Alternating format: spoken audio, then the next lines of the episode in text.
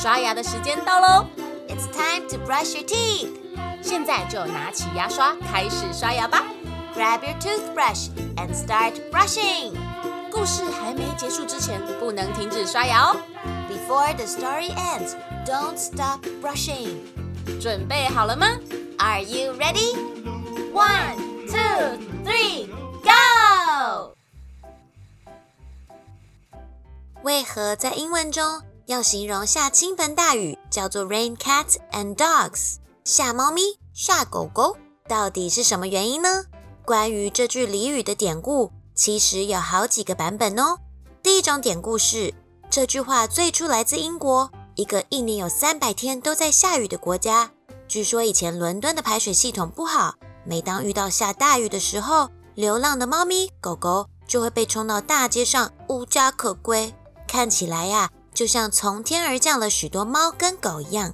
第二种典故是，传说十五世纪的时候，人们住的房子屋顶只是茅草盖的。在这个年代，大家不喜欢宠物在家里面上厕所，所以都把宠物养在外面。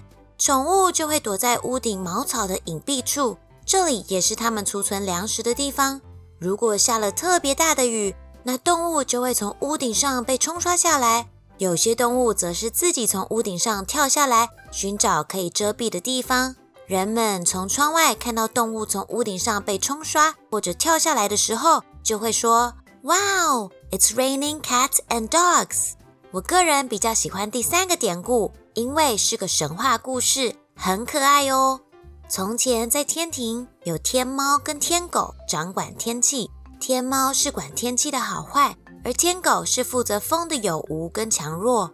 如果当他们吵架的时候，天气就会转差，天空就会轰隆隆的打雷下大雨，所以啊，才会有 rain cats and dogs 的说法。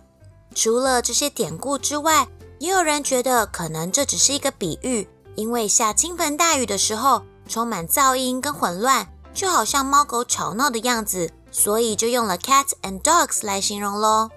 今天介绍的只是其中几个典故，你们自己喜欢哪一种呢？或是比较相信哪一种呢？其实正确答案已经不可考，大家就当故事听一听吧。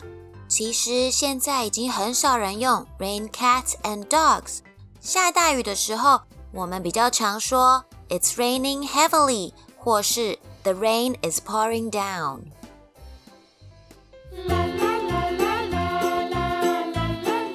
故事说完了牙齿也变干净了。Good job you did it 记得订阅微笑月亮就可以每天一起故事爱牙牙爱牙牙爱牙牙